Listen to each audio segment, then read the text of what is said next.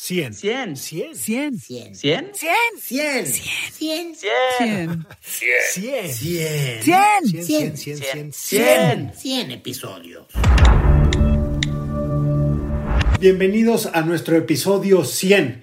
Llegamos a una cifra muy especial, muy rotunda y que quizá para ustedes que nos escuchan semana a semana dice poco de todo el trabajo que hay detrás de este podcast para que cada semana ustedes tengan recomendaciones fresquecitas y que nunca les falte algo para ver en Netflix. En todo este tiempo hemos hablado de más de 180 títulos y hemos tenido en esta nuestra mesa a 90 invitados que siempre estaremos agradecidos con ellos y con ustedes que nos acompañan. Este episodio se lo vamos a dedicar a nuestros títulos favoritísimos, esos que nos hacen seguir pagando mes a mes por el servicio de Netflix. Ustedes van a ir escuchando para celebrar y recordar y darle las gracias a la gente que nos ha escuchado, que han estado invitados a la mesa, pues algunas de sus películas favoritas que pueden ustedes ver. Y también vamos a hablar de los Globos de Oro y cómo nos dejaron algunas sorpresas que seguirán en la temporada de premios que concluye en marzo con los premios Oscar. Yo soy Luis Pablo Borregard y como siempre estoy muy contento y más en este episodio de platicar y compartir con eh, mis compañeros Mariana Linares Cruz y Trino Camacho. Y además hoy se suma Ricardo López Cordero, lo que hace aún más especial este episodio 100. Nada. Nada. Nada de nada. Nada. Nada. Nada. Nada. Nada. Nada de nada. Para que nunca tengas que decir. Nada que ver. Nada. Un podcast original de Netflix. Nada. ¿Cómo están compañeros? Yo estoy perpleja, compañeros. La verdad, no, no pensé llegar al 100. Este, y también no pensé que fuera tan rápido llegar al 100, como que han pasado muchas cosas en tan pocos episodios y han pasado muchos títulos en tan pocos episodios.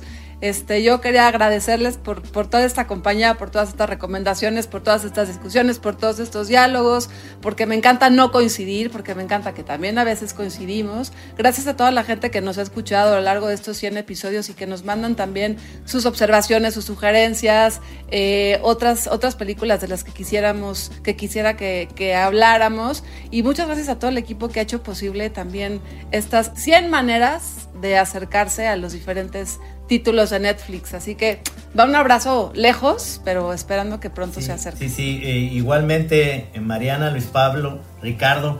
Estoy contento de que llevamos a 100 episodios. El otro día tuve una cena virtual, digamos, este, como, como es ahorita la, la situación. Y con, con amigos, le mando un saludo a Mercedes, Mercedes Taguada, en donde ella decía, este, me gusta mucho el, programa, sobre todo porque tú casi no estás de acuerdo en nada. Le dije, no, al revés.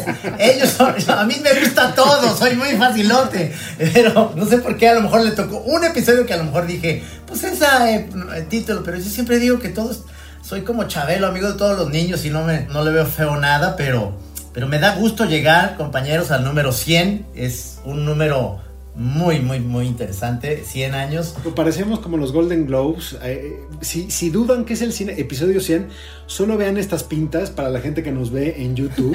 Parece que acabo de salir yo de una cueva con estas barbas y estas greñas.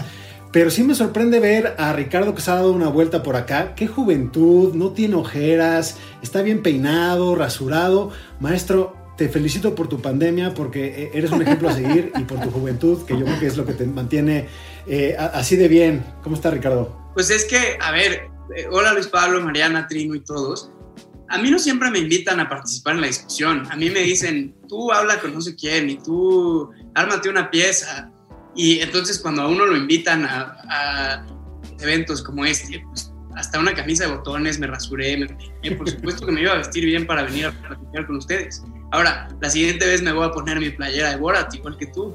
Pero este es, ya, ya saben por qué, este es una, un episodio especial en, después de haber visto pues una entrega muy especial de unos premios que están medio abollados en su reputación, pero que nos han dado que hablar y los vamos a dejar al final. Pero bueno, el señor Sasha Baron Cohen salió con premio por una película que yo creo que también nos hizo reír y, y, y reír siempre nos viene bien en estos momentos tan difíciles. Llevamos un, ya un, un, mes, digo un, un mes, ojalá llevamos un mes, llevamos un año cerrados en casa Y pues hay que celebrarlo y hay que celebrarlo con las prendas de gala, aunque estén ya un poco deslavadas. Sí. Pero Sí, sí. vamos a arrancar, vamos a arrancar hablando un poco de nuestras favoritas favoritas. Generalmente ustedes que nos ven, que nos escuchan, siempre tenemos algo y procuramos tener algo que Netflix acaba de sacar y entre ese mar de opciones nosotros escoger algo que aportar y poner sobre la mesa para decir ustedes no se pueden perder esto por esto y esto. Ahora como es un episodio eh, eh, especial, podemos pues saltar al pasado y escoger esa, ese título, ese documental, esa serie, esa película que eh, pues ustedes pondrían hasta arriba en su lista de tops. Así que pues ahí nada más, ¿quién quiere arrancar? Yo digo que arranque Mariana, que siempre... Ah, yo creo que Ricardo se pulió, se vistió, se bañó y hasta se durmió temprano para hacer este podcast. Entonces, Ricardo, estaría buenísimo escucharte y que nos dijeras, es, es esta, es esta película, este título que es el infalible, ¿no? Que no importa a quién se lo vas a recomendar, no importa en qué momento vas, va a suceder eh, esta recomendación. Es, puede salir en tu borrachera, puede salir en tu cruda, en cualquier momento. A ver, ¿tú qué, Ricardo? A ver, yo, yo tengo, eh, yo tengo un título que creo que es, eh, es hasta criminal, sería hasta criminal no proponerlo, ¿no? Sería, si uno de nosotros cuatro no dice, esto es lo que más vale la pena en Netflix, creo que sería muy, muy equivocado. Y, y estuve pensando en plan como eh, este programa de la BBC, Desert Island Discs, de cuáles son los discos que te llevarías a tu isla eh, perdida para escuchar el resto del tiempo. Y, y, esa fue como la categoría que usé para, para tratar de escoger mi título favoritísimo de Netflix. Entonces, pues no me quiero llevar un documental, no me quiero llevar una película de terror, pero tampoco me quiero llevar algo eh, más soso, más, más menso, digamos, y escogí la grandísima serie Better Call Saul.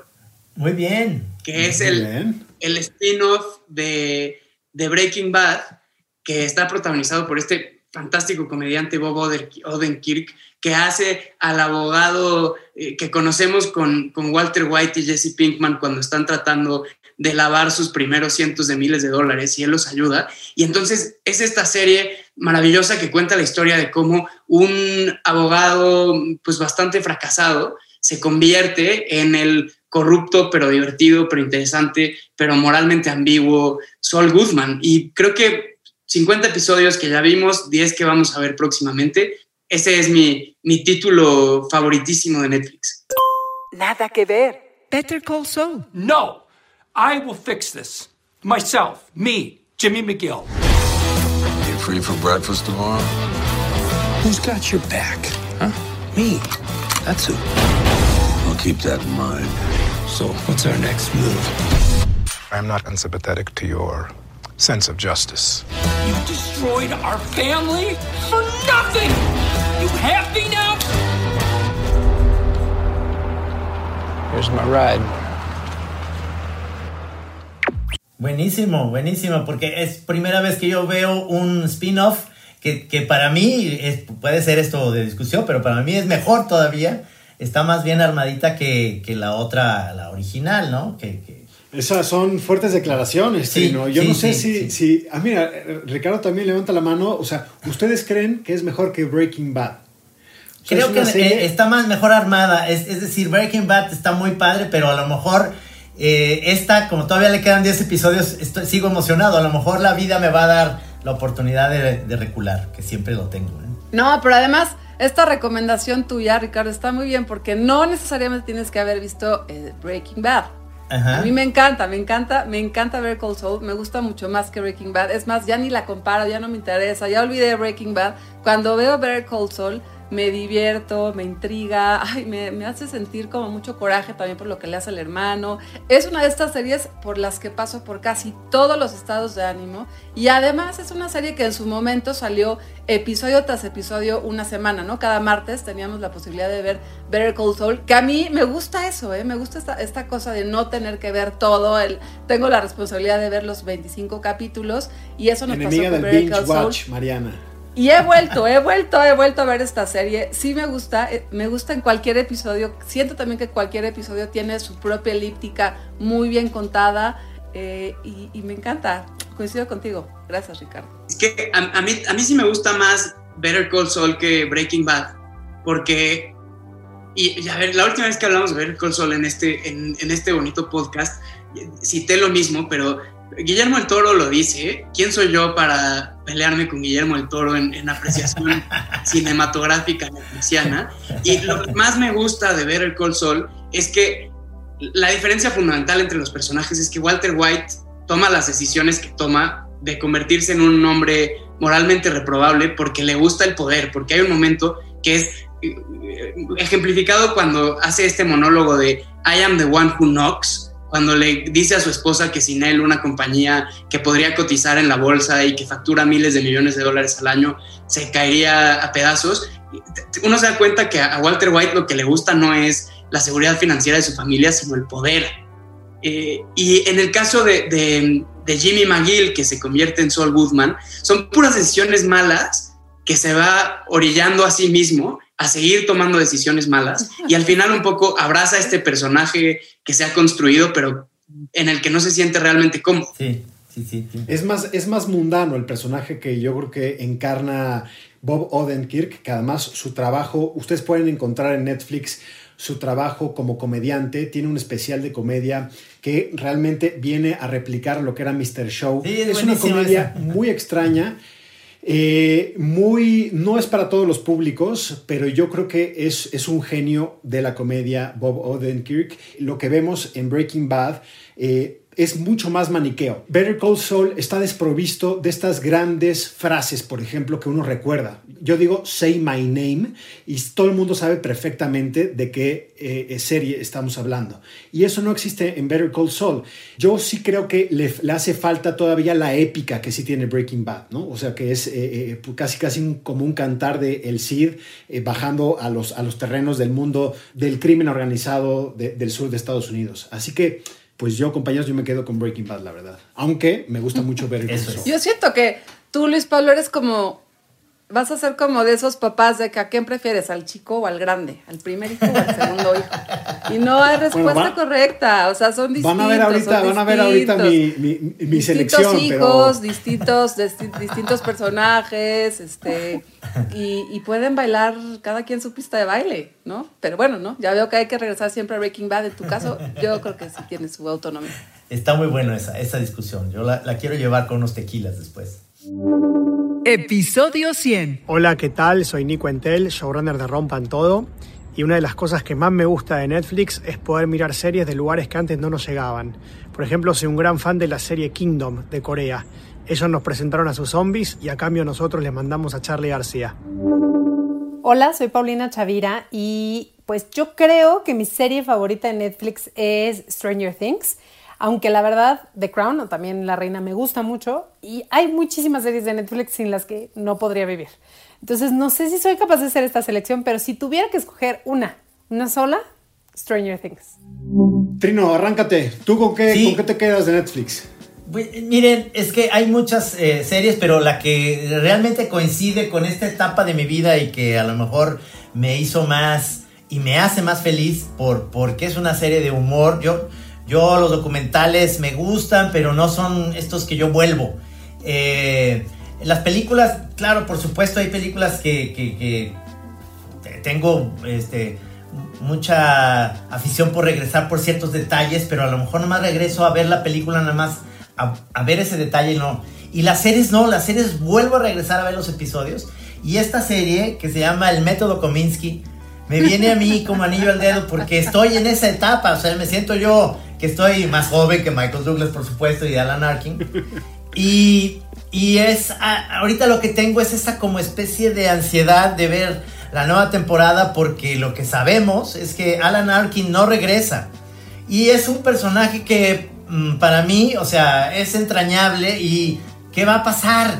Eh, confío mucho en, en que puedan solucionar, en que esta serie tome el- y retome el camino, pero a lo mejor puede ser eh, la última temporada, lo cual también me parece que está bien porque eh, las series empiezan a agotar, no sé, es esta idea de hacer 10 temporadas porque así la televisión norteamericana lo decide.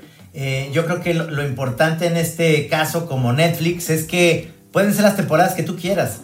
Es una comedia que a mí me parece este, que resume muy bien, eh, ahora sí que eh, la, la edad en la que estamos los hombres principalmente. Sigue siendo un poquito esta idea de Two and a Half Men, no es, no es este, muy feminista que digamos en ese sentido, eso es, son dos señores grandes y siempre identifico a His como Alan Arkin y a lo mejor yo soy Michael Douglas, pero no quiere decir que, que nos parezcamos ni física ni nada, sino más bien en los, en los eh, avatares en los que estamos ya en una edad en la que dices, ¿y qué sigue?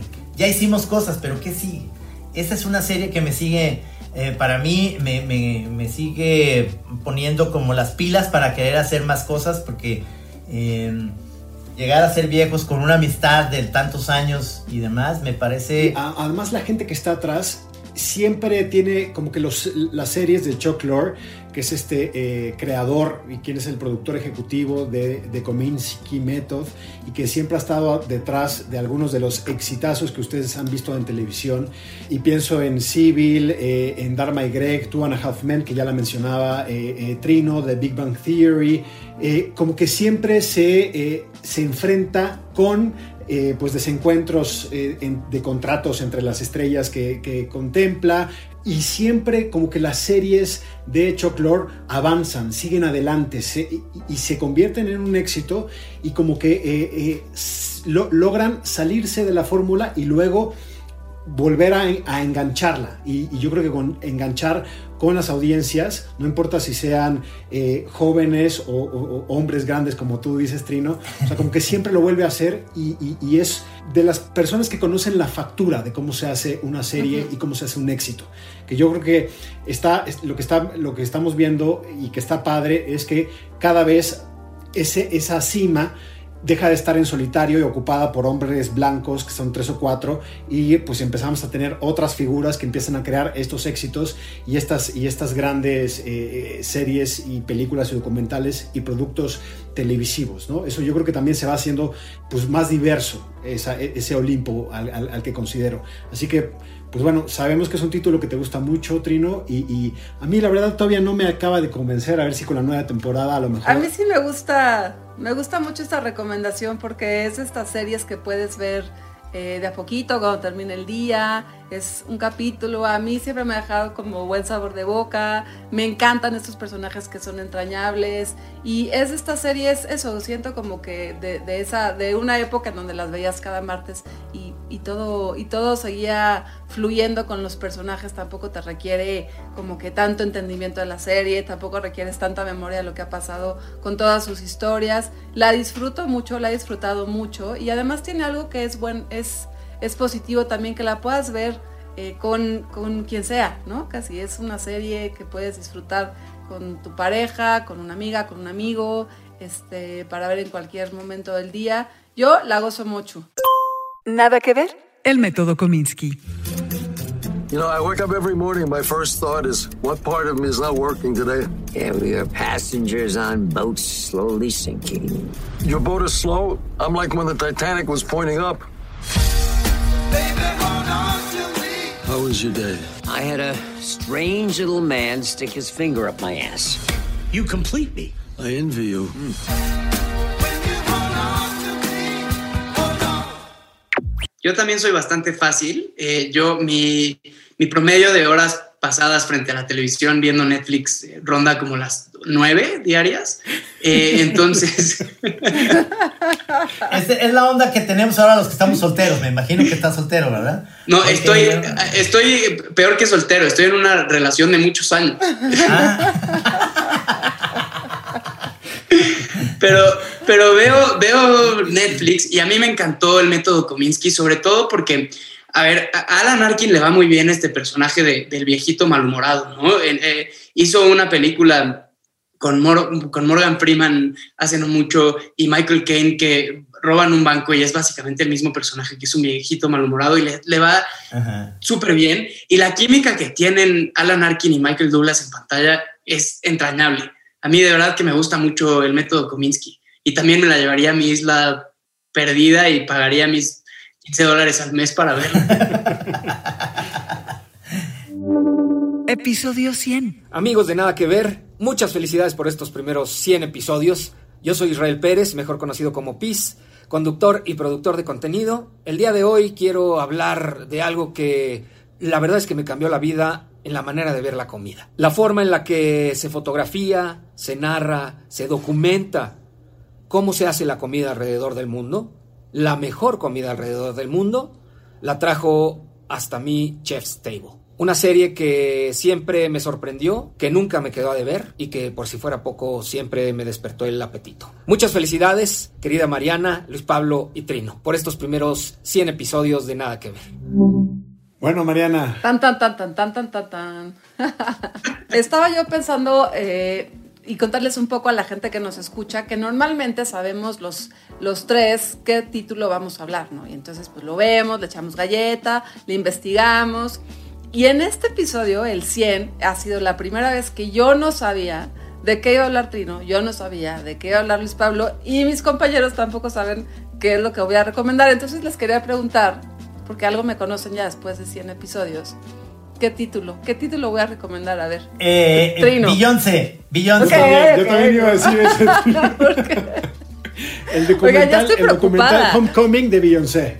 Ya estoy preocupada, o sea, sí recuerdo ese episodio que fue de los primeros de nada que ver, que sí casi me desmayo al hablar de Beyoncé, pero tanto así, tanto así me identifican con ese No, documental. no, pues no. fue de bote pronto, pero Me parece un episodio que, que- que sí es bastante transparente en nuestras pasiones. O sea, Trino de Kominsky, que siempre que puede habla y recuerda esa, e- e- esa serie. Le gusta, o sea, sí le gusta mucho.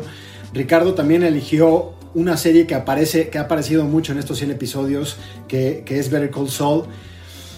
Lo pones difícil, compañera, la pones difícil. Ok, si estamos hablando de pasiones, pues mi serie favorita, de esa que puedo ver en cualquier momento, esa que he visto más de cuatro veces, esa que siempre recomiendo y además la recomiendo casi, casi siempre a mis amigas o colegas, se llama Sex Education. Ah, ya, ya. que va ya. en la temporada número 3 y que me hace regresar a mi adolescencia, pero me recuerda al momento actual de mi vida, donde tengo a dos chamacas que van creciendo también, en donde por supuesto que la actriz eh, principal, Gillian Anderson, que es la terapeuta, me encanta, me siento empática por todos los flancos con ese personaje que a veces eh, se cree muy segura de sí misma, pero en realidad está llena de aprietos y no sabe hacer, qué hacer con su vida. Y por supuesto con, con Otis, ¿no? Con este personaje que nos va enseñando eh, pues lo que significa la sexualidad y la manera de enamorarse o no enamorarse. Siento que es una gran serie para intentar entender la adolescencia para todas y todos aquellos que tienen hijos que se va acercando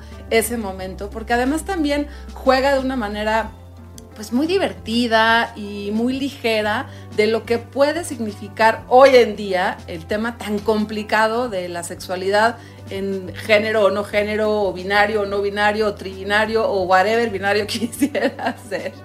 Y a la vez eh, trata personajes entrañables que sí tienen cierto estereotipo, pero yo creo que es, algo que es muy, muy rico y muy entrañable de esta serie de Sex Education, ¿no? O sea, sí tenemos el desarrollo de la típica mala, mala, mala, mala, pero que en el fondo no es tan mala y es más bien se siente solitaria. Tenemos también este prototipo del que nunca habla, que tiene un papá súper duro con él y en el fondo sabemos que es gay. Y entonces se van rompiendo también los estereotipos con lo que está pasando eh, con los adolescentes y los jóvenes del 2021 y a la vez, insisto, es lo que a miles de adolescentes nos ha pasado en la vida, que es la vida en la secundaria, la vida en la prepa. Eh, yo espero a que todos los adolescentes que están ahorita medio confinados y atrapados pronto puedan salir de sus casas porque es un momento pues muy importante, muy entrañable, eh, muy lleno de libertad, absolutamente lleno de confusión. Y esta serie Sex Education eh, lo tiene muy bien resuelto en cada uno de los episodios. Está hecho por la directora australiana muy joven, tiene 36 años, que se llama Laurie Nunn, que además Laurie Nunn eh, solo tuvo antes de Sex Education dos cortometrajes, lo cual uno, uno pensaría que el dominio y el músculo del que hablamos constantemente de la narrativa y de cómo hacer una serie tendría que ser de alguien muy experimentado y experimentada. No es el caso de Laurie Nunn, pero sí es el caso de que tiene, por un lado, la frescura de una historia y a la vez cómo nos va manteniendo. Ya vamos en la temporada número 3, se vienen, se vienen eh, otras más y no hay episodio, no sé si les pase, no hay episodio en donde uno no se ría, reflexione. Hay varios donde echas hasta la lágrima y, y donde quisieras ser cualquiera o alguno de esos personajes Sex Education es mi favorita entre favoritas y la recomiendo siempre que haya como una posibilidad, que es el caso. Nada que ver. Sex Education. I've noticed you're pretending to masturbate, and I was wondering if you wanted to talk about it. You know I love you so bad. This is a new frontier, my sexually repressed friend. Our chance to finally move up the social food chain. I'm worried about you, man. Everybody's either thinking about shagging, about to shag, or actually shagging. The students at the school need your help and we need their money. I'll deal with the business end of things, and you can do the therapy. Therapy. Yeah, sex therapy. Like your mum. I'm addicted to wanking. My pubes are out of control. I wish I could be a normal kid with a normal dad, with a normal dick. Y con enorme música, con un enorme gusto musical también, que eso siempre es invaluable en las series cuando además te la pasas bien y dices, hace muchísimo que no escuchaba esta canción Sí. y pues bueno, ya sea que la shazames o no, pero te la lleves, o sea, te, a- te ayuda a sacar esa, a- te, te ayuda a sacar esa sonrisa. y yo no sé dónde está, dónde está filmada además, porque esa es una serie que siempre me quedo con el recuerdo de que la vuelvo a ver, o vuelvo a ver ciertos eh, episodios porque me gusta mucho el lugar donde está filmado. Al parecer es Inglaterra, pero creo que está filmada en Australia, o, o no sé si, si nada más es la directora australiana, pero si hay un lugar ahí en Inglaterra, mi querido eh, Ricardo. Camacho pues a metiéndonos en problemas. ¿Qué lugar? ahorita vamos a entrar a Andrea Espano, que es la Wikipedia de Nada que Ver. Nos va a ayudar a eh, solucionar esa duda. Ajá. Pero yo quería un poco decirles a ver qué opinan con este, esta selección que tengo y que Ay, estuve Luis pensando. Pablo, ay, Luis Pablo. Estuve pensando mucho porque Trino, tápate los oídos. No puedo, mira. somos un podcast eh, original de Netflix y yo sí quise saber un poco qué, eh, qué serie eh, me llevó a decir, a ver, esto cueste lo que cueste, yo tengo que estar suscrito a ese servicio para ver esta serie. Y ustedes saben que me gustan mucho los clásicos, así que eh, tuve que elegir un clásico, eh, porque pues, soy, soy eh, una vieja alma, como dicen algunos. Por la barba. Así que mi selección, mi selección es House of Cards. Ah. Ah, fuiste tú el que me la ganó, He ¿verdad? estado, he estado pensando... Luis Pablo, es que de verdad yo creo que, que escogiste lo que va, o sea, que es una lástima, que todo el mundo sabemos, no es spoiler, que luego pues ya no salió Kevin Spacey, pero es una lástima como al final una muy buena serie, muy bien armada, no tuvo ese final que se merece, según yo. De acuerdo, totalmente de acuerdo, porque realmente yo creo que es una serie que eh, predijo muchas cosas, predijo muchas cosas en cuestión de industria, en cuestión de dónde fue también Hollywood, la- eh, marcó, marcó una dirección y hay una historia, hay una historia que me encanta eh, de Ted Sarandos y la escuché yo en un podcast que se llama Land of the Giants, que es un podcast que hace Vox y que, y que pues eh, desentraña o un poco nos explica cómo funcionan los grandes gigantes eh, tecnológicos. Esto es Amazon, Google y obviamente Netflix. Y ahí Ted Sarandos, que, quien es el jefe de contenidos de esta empresa, eh, explicaba cómo nació House of Cards. Y, él explicaba y contaba... Era una serie que quería todo el mundo y era obviamente la gran muestra, la carta sobre la mesa de Netflix, que en ese momento no había hecho series originales, no había hecho nada como para enseñarle al resto de Hollywood y al resto de la industria de decir, vamos en serio, esta es nuestra apuesta. Lo que dice Sarandos es que él aprobó y pagó por adelantado dos temporadas, las primeras dos temporadas de la serie, sin ver un episodio. Se gastó 100 millones de dólares en esa serie Así queremos Sin ver un episodio. también. Así que eh, es una serie que ustedes saben, me gusta mucho la política. Yo creo que no hay mejor serie política. Vinieron los Borgen después, vi- vino mucho drama político del resto del mundo, pero la primera en hacerlo fue House of Cards, que ya sabemos que se basa en una serie de televisión de mil- 1990 hecha por la BBC, pero eran solamente cuatro, cuatro episodios. Yo creo que también predijo, eh, predijo la era Trump y además predijo lo que iba a pasar en, eh, en Estados Unidos con el movimiento Me Too. Y ahí es donde eh, obviamente nadie imaginaba ver este protagonista Kevin Spacey que realmente estaba haciendo una versión del monstruo que era él en su vida privada.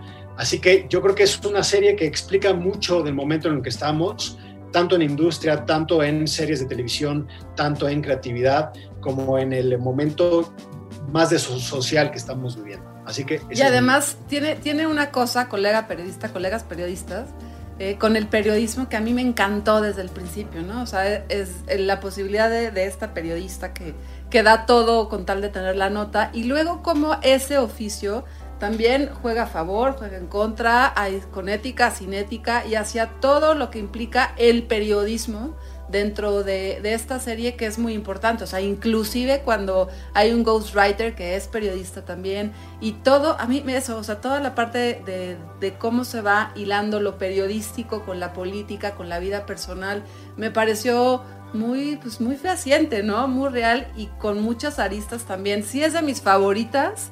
Eh, me dio tristeza como Trino lo que se fue convirtiendo la última temporada.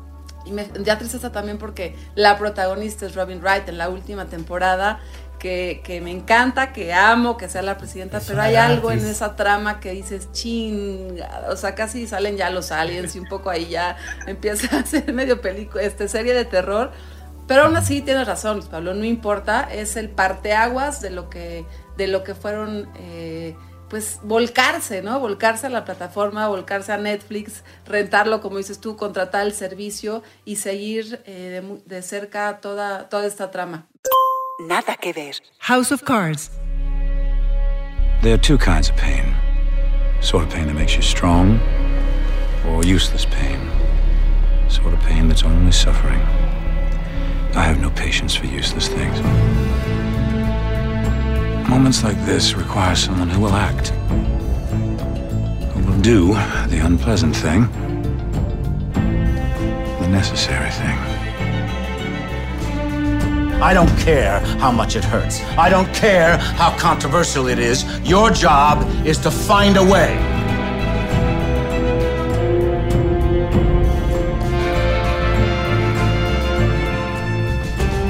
Is this how you live with yourself? By rationalizing the obscene into the palatable.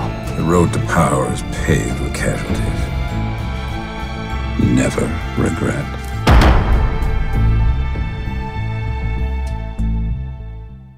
Y que no se nos olvide que el sonido de Netflix, que siempre que prendemos la serie, es el toquido de, de Kevin Spacey en el escritorio de la escritorio. Casa Blanca.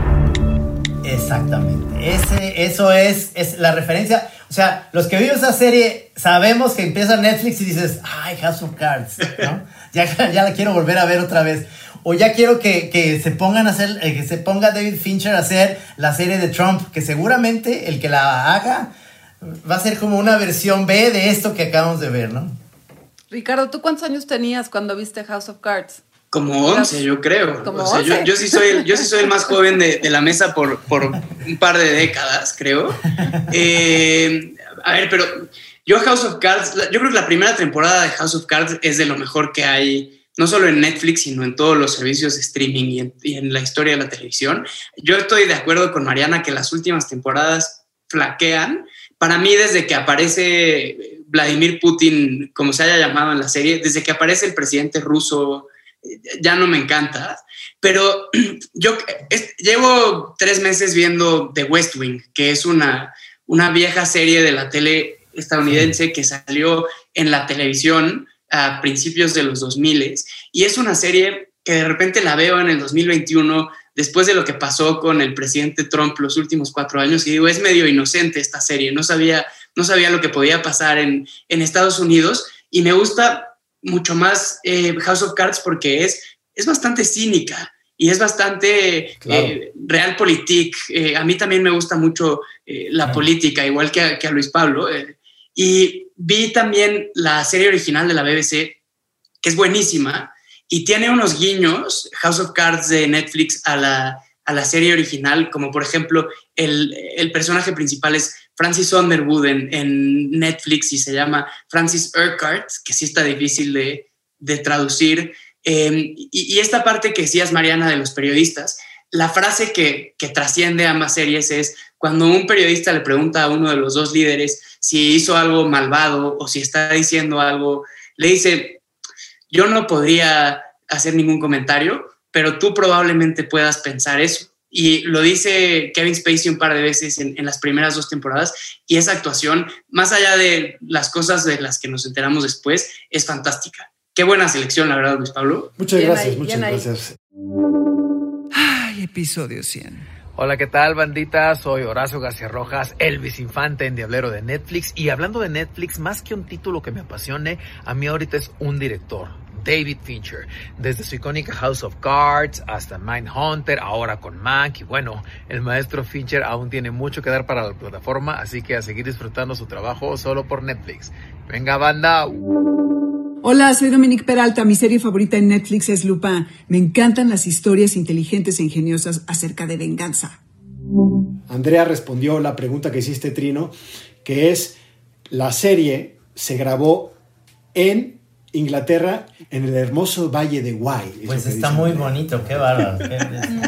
sí, sí. Está más bonito que, que, que, todos los escenarios que vimos en los Golden Globes, donde eh, pudimos entrar a, a las acartonadas viviendas qué falto de glamour estuvo, la verdad, ¿no? Eh, eh, eh, estuvo un poco como pues, el, signo de, el signo de los tiempos, ver a, a, muchas actrices que nos dio muchísimo gusto ver ganar, ver triunfar, por series que aquí disfrutamos también mucho, de, o sea, con unos vestidos espectaculares y en una cámara de Zoom, ¿no? Eh, fue, fue... Pero, ¿saben qué? Yo, yo, estaba pensando mucho, yo durante, durante algún tiempo de mi vida profesional trabajé en festivales eh, y pensaba, ¿qué decisión tomar, no? ¿Qué decisión tomar? ¿Los cancelas? ¿No los cancelas?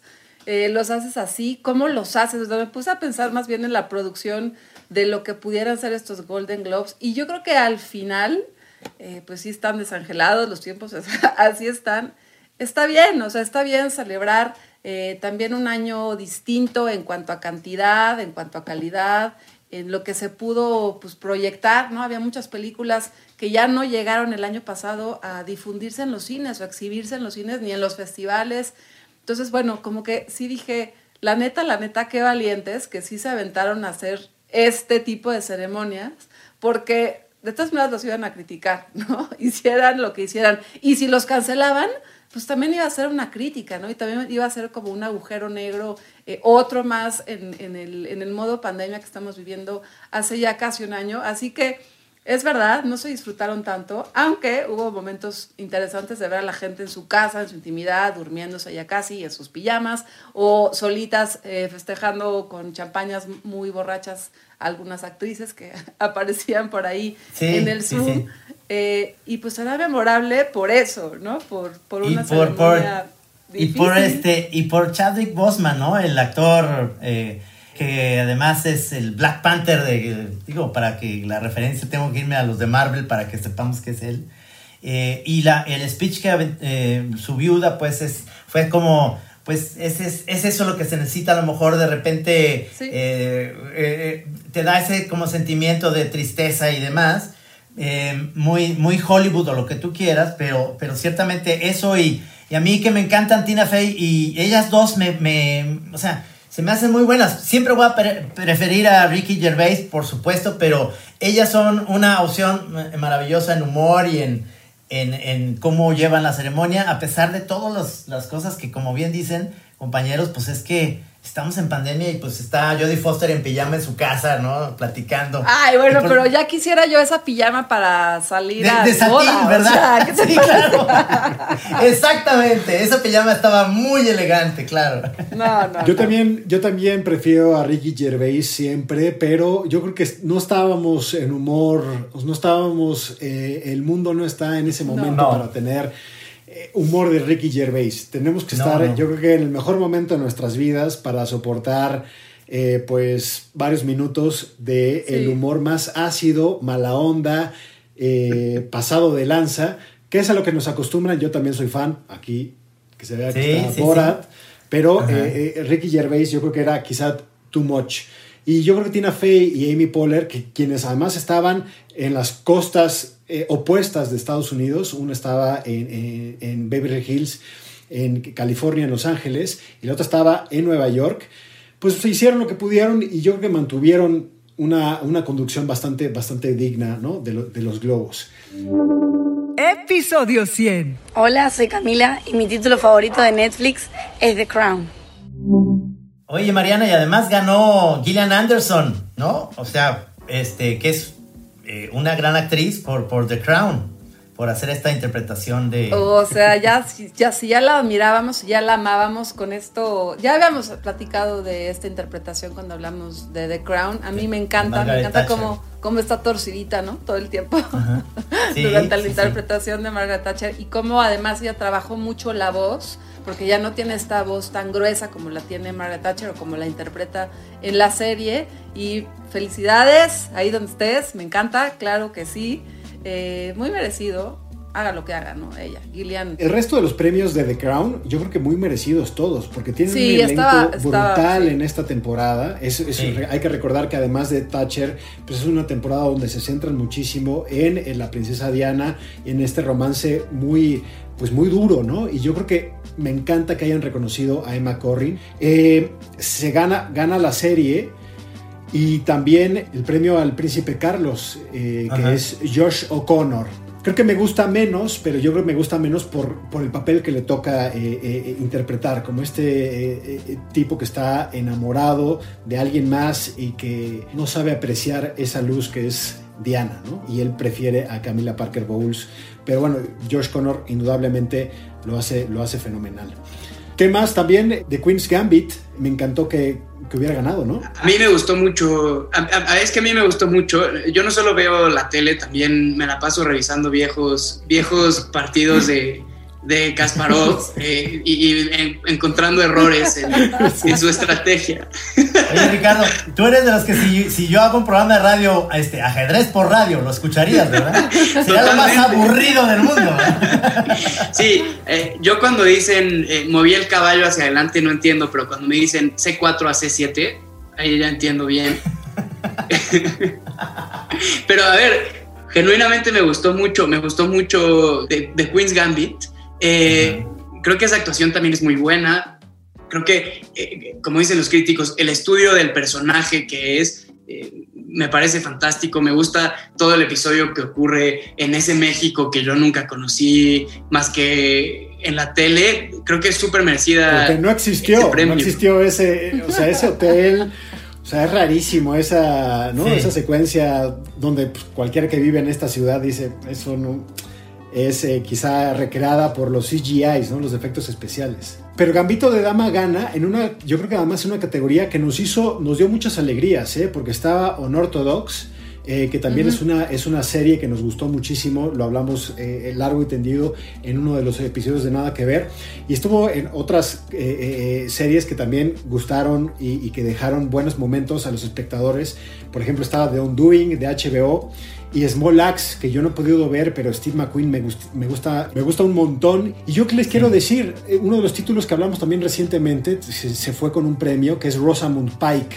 que es, interpreta Descuida, yo te cuido, Iker Alot, que es una psicópata que hemos visto en esta comedia muy negra y que también se lleva eh, el, pre- el premio a Mejor Actriz por una, por una actuación increíblemente estética, pero también dejando Ujú. un, lado, un, un lado oscuro bárbaro. Sí, a mí no me encanta la película. Inclusive conforme pasa el tiempo y conforme pasan las- los días, me gusta menos. O sea, es de esas películas que quiero empezar a olvidar ya.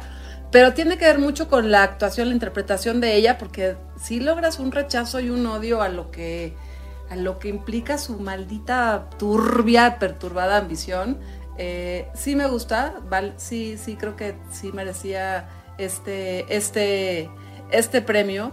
Pero hay un premio que yo quería hablar con ustedes porque en su momento también lo mencionamos en nuestro podcast y es el guion de El juicio de los siete de Chicago, ¿no?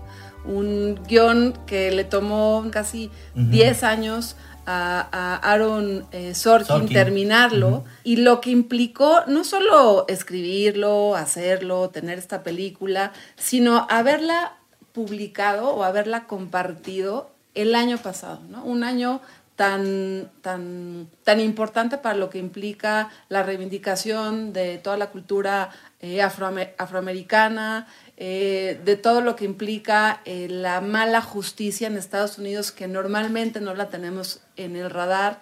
Y yo creo que una labor del guionista, por supuesto, es lo que implica el músculo creativo, el músculo de la narración, pero también saber trabajar en el contexto y saber escribir dentro de un contexto y entender la importancia de un contexto. Y por eso este guion me encanta que se lo haya ganado Aaron Sorkin por El juicio de los siete de Chicago. Eh, me parece que es, es muy adecuado y es un premio a eso, a la sabiduría no solo de la narración, sino de saber escribir en el momento adecuado con el contexto adecuado. También ahí, ahí hay una... Yo tengo mucho esta, esta sangre de andar apostando porque no apuesto nada, pero siempre estoy con, con mi hija Inés que está aquí y demás apostando. ¿Quién, ¿Quién quería yo que ganara? En mi corazón yo quería que ganara Vanessa Kirby. Realmente pienso yo que eh, eh, Vanessa Kirby hace un gran papel eh, de la nada, es decir, de repente hay actrices que, que tienen esto que obviamente eh, hace películas muy comerciales, es Chica Bond y es esta cosa, pero que ojalá regresara con papeles tan... Este era su momento, también me dio mucho tristeza que no haya ganado Gary Oldman porque también estaba yo con esa esperanza. ¿no? A, eso, a, a, eso iba un poco de qué, qué podemos esperar en los Óscares. Eh, mi apuesta, mi apuesta, y aquí lo digo, todavía eh, vienen a mediados de marzo las nominaciones para los premios de la Academia. Yo digo que eh, Chadwick Boseman, quien ganó el premio póstumo de Mejor Actor, va a estar nominado por eh, su papel en Ma Rainey's Black Bottom. Eh, ese no va a faltar. Y también creo lamentablemente que Mank va a estar nominado y se va a volver a, ir en blanco Trino Camacho, cosa que me duele hablaba ahorita de, de, House of Cards. A mí sí me dolió ver que eh, eh, fue uno de los grandes olvidados sí, en, sí, en, en la también. gala. A mí también me dio mucha tristeza. Yo no sé si, si, si el juicio de los siete de Chicago también, va, va, yo creo que va a tener muchas nominaciones. Aaron Sorkin probablemente repita el premio, pero va a estar, va a estar complicado que gane a la, a la gran favorita que es Nomadland que ganó, pues ganó el premio a mejor película de drama con este, pues la enorme Frances McDormand, ¿no? Una película que yo creo que también habla de una época. Para rememorar cuando realmente se reunían las estrellas en los teatros a recibir sus premios, Quiero agradecerles a los equipos. Aquí me pueden ir poniendo la música y yo me voy a apurar en los agradecimientos por este episodio venga. 100 que alcanzamos eh, en Nada que Ver. De verdad, hay mucha gente en este podcast, hay mucha gente que nos ayudan a hacerlo pues en las distintas vías para que ustedes lo vean o lo escuchen donde quieran. Obviamente a nuestra productora Giselle Ibarra, a Andrea Espano, que es un pilar en este, eh, en este programa, y Santiago Mijares, que es nuestro editor de mezcla de música. Aquí hay podríamos nosotros hacer categorías y competencias, premios técnicos y de talento. Hugo. Hugo Santos. Hugo, Hugo, como siempre, que también nos ayuda a editarlos. Dominique también, sí. la voz que ustedes escuchan en cada episodio de Nada que Ver y que ha sido invitada, una de las 90 invitadas que hemos tenido en este, en este podcast. Y también obviamente a la gente que nos escucha, que ustedes nos vean con claridad y que a sumar estas caritas al mar de contenido de, de, de YouTube. Ellos son Ricardo Garza, Wookie Williams, Jesús Pacheco, Alejandra Simancas, Eduardo Carrasco, Sara García, José Carlos Marín, Pamela Carabeo, Edna Gutiérrez, Fabiola Santiago, Luis Felipe Heredia y Gabriel Carrera. Todos ellos, todos ellos conforman parte del de equipo de este podcast y que nos ayuda a salir cada semana. Y obviamente a la gente de Netflix, a Javier Aceves, Baxter, quien, eh, pues sin él, pues no, no habíamos llegado al programa 100. Pues yo no sé si tengan ustedes más agradecimientos, porque si no nos van a hacer una película como Malcolm and Marie. Ricardo, muchísimas gracias por habernos acompañado. Espero que además de esos 70 invitados eh, que entrevistaste, eh, uh -huh. pues tengamos en tu futuro otros muchas horas más de, de, Netflix y bastantes entrevistas más. Pues contentísimo de que me hayan invitado, no solo hoy a hablar con ustedes, sino siempre a participar en el podcast. Y antes de que me ponga muy sentimental, mejor les mando un abrazo. Un abrazo. Gracias a ti. Sí, me da mucho gusto ser parte de esto, compañeros y eh, Mariana, Luis Pablo. Eh, 100 se dice fácil, pero son 100 veces que nos hemos visto, ¿eh? Quizás por ahí hemos fallado en alguno que otro, pero son 100 y seguimos queriéndonos echar un tequila juntos, eso se me hace muy bien. Eso es lo que necesitamos para llegar al 200, y gracias a todas las directoras y directores y guionistas y actrices y actores y documentalistas y productores y productoras que, que, hacen que nuestras vidas, no tanto como la de Ricardo, nueve horas al día, no tanto, pero que hacen que nuestras vidas eh, tengan esta conversación y podamos seguirles recomendando muchas y buenas cosas que siempre, siempre nos quedamos con, con ganas en el tintero. Gracias compañeros, ha sido muy divertido llegar al 100 y con muchas ganas de llegar al 300. Muy bien. Ya quiere llegar al 300 y todavía nos faltan 100 para el 200, pero bueno, en fin, vamos, está bien tener metas en la vida, es lo que necesitamos ahora. Pero bueno, muchísimas gracias y nos escuchamos la próxima semana y tenemos un súper tema, ya lo decíamos, Amy Poehler, nos dio una alegría Amy Poehler, vamos a entrarle a una película que me, que me hizo pasarla muy, muy, muy, muy bien. Si quieren saber de eso, escúchenos la próxima semana. Hasta luego. Hasta luego. Ricardo. Hasta luego. Que nunca tengas que decir. Nada que ver, nada. Un podcast original de Netflix.